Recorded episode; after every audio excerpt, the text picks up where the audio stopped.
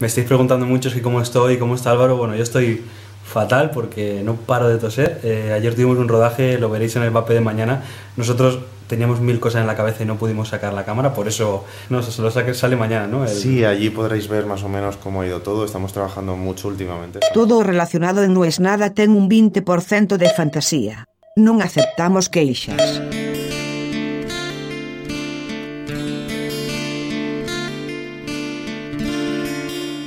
En algún momento iba a pasar, y es lógico que pase. Quizás era mi mayor miedo, pero a la vez un poco era lo que deseaba. Enfrentarme cara a cara con el cuaderno en blanco. Cuando empecé la idea de hacer un podcast diario, dije, mira si un día me quedo sin temas. Y más de una vez me han preguntado, che, ¿y no tenés miedo de quedarte sin temas? Claro, lo primero que uno piensa es hacer un podcast diario, siempre tendrás las noticias. Pero no sé por qué este podcast se fue alejando de las noticias. Al principio, si bien nunca fue un podcast de noticiero, yo diría que de los cinco días de la semana, dos o tres hablábamos de algo que había pasado en ese día. Era también como un modo de mostrar de que esto se grababa cada día. Pasaron estos 200 episodios y cada vez el hecho de que sea diario se fue diluyendo más. Lo sigo grabando cada día, sigo haciendo esa prueba de vida cada día, que podría trucar, pero no truco, es todo de verdad. Pero hablo de temas que me interesan, temas que reflexioné ese día, y un poco la devolución que obtengo es que eso es casi lo mejor que tiene este podcast, o lo único. Y cuando esa hoja está en blanco, en realidad me obligo a contar algo que me guste. Y entonces ahí la hoja deja de estar en blanco. Y hoy quiero hablar de dos cosas que a la vez recomendaré y de una tercera de la que ya hablé. Empecemos con lo viejo para que se queden hasta el final. Hay un nuevo episodio del podcast de Daniel Prado. Mi podcast favorito del mundo es en portugués y lo hace un brasileño. Y en este episodio se declara en contra de la empatía y la tolerancia. Y el título es muy provocativo. Y lo que dice es muy provocativo y es muy interesante. A mí lo que más me gusta de todo es que Daniel Prado empezó haciendo un podcast para desenmascarar a las pseudociencias y ahora está hablando de filosofía y de política. Y él mismo lo dice, yo no iba a hablar de esto, pero no puedo no hablarlo. Es espectacular, se llama A Vida Fora da Caverna. Aunque no sepas portugués, haz el esfuerzo, porque habla muy claro y se entiende. Me encanta ese podcast, además que Daniel Prado es un magazo. Puedo ser yo un poco, si querés, eh, parcial, porque lo admiro también como mago, pero es brillante lo que dice y da un ejemplo en particular de esto de hay que escuchar las dos opiniones. No, quiero spoilear, pero realmente es maravilloso lo que dice. Número 2. Hay una idea de la que tenía ganas de hablar hace un tiempo y es la biblioteca humana.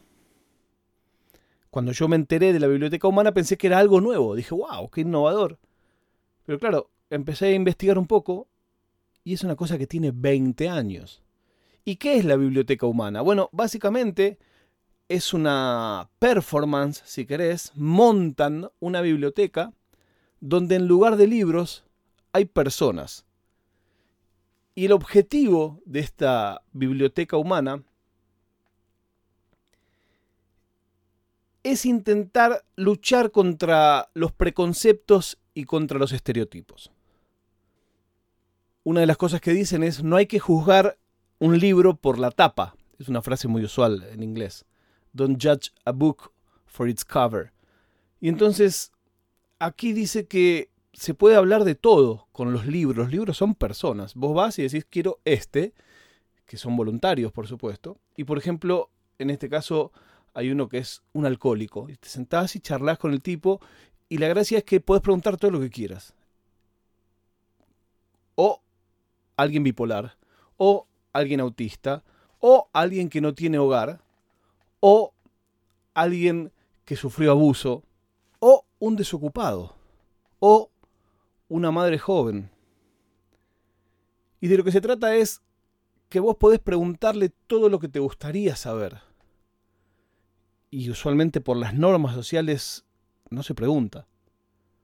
De eso se trata. Es gente que no tiene problema y que quiere contar su historia. A la vez es un poco intimidatorio porque vos te tenés que sentar enfrente de esta persona solos y charlar cara a cara. Es muy humano. A la vez es una cosa que suena muy muy del primer mundo, muy de una exhibición en Los Ángeles, los estados más progre de Estados Unidos.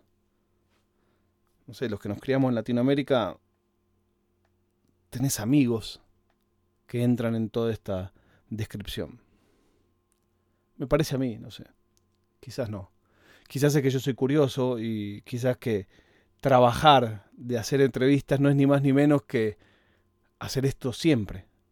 Yo siempre digo que todos tenemos una historia para contar. A mí me encanta hablar con gente que tiene algo para decir. Y me gusta escuchar, aunque no parezca.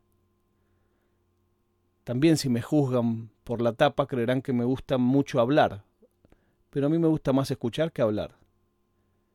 Y mira todo lo que hablo. Bueno, por último, y hablando de hablar, voy a dejar por supuesto los links de todo esto en las notas del episodio. Otra vieja idea que a mí me encanta se llama The Moth. The Moth es como la polilla. The Moth es un podcast, es un programa de radio y es un encuentro que se hace en distintas ciudades, como si fuera un show de teatro, donde básicamente la gente sube y cuenta su historia. Es una especie de TED Talk mucho anterior a la TED Talk y mucho más humana que la TED Talk. Son historias humanas, va una persona y cuenta que su abuela no sabía leer y escribir, pero le enseñó una canción y que esa canción la recuerda y no sé qué. ¿Y por qué se llama The Moth? Porque esto lo empezaron a hacer en el Porsche de una casa en Estados Unidos donde las luces atraían a las polillas. Estoy hablando de los 70, una cosa muy hippie.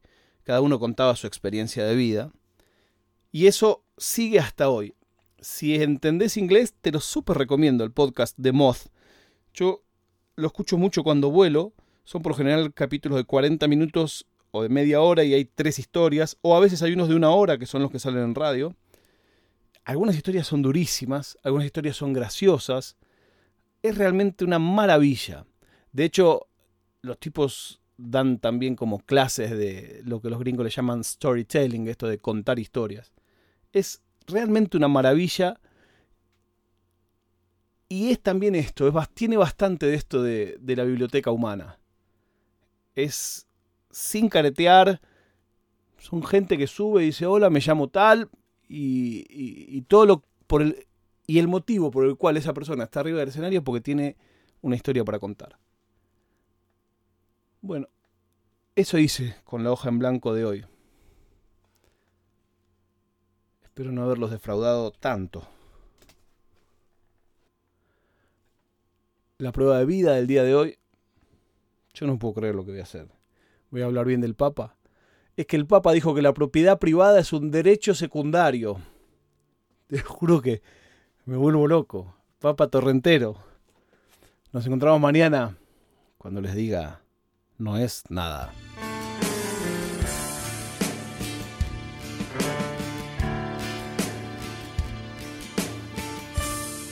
Oficina Nerd Podcast.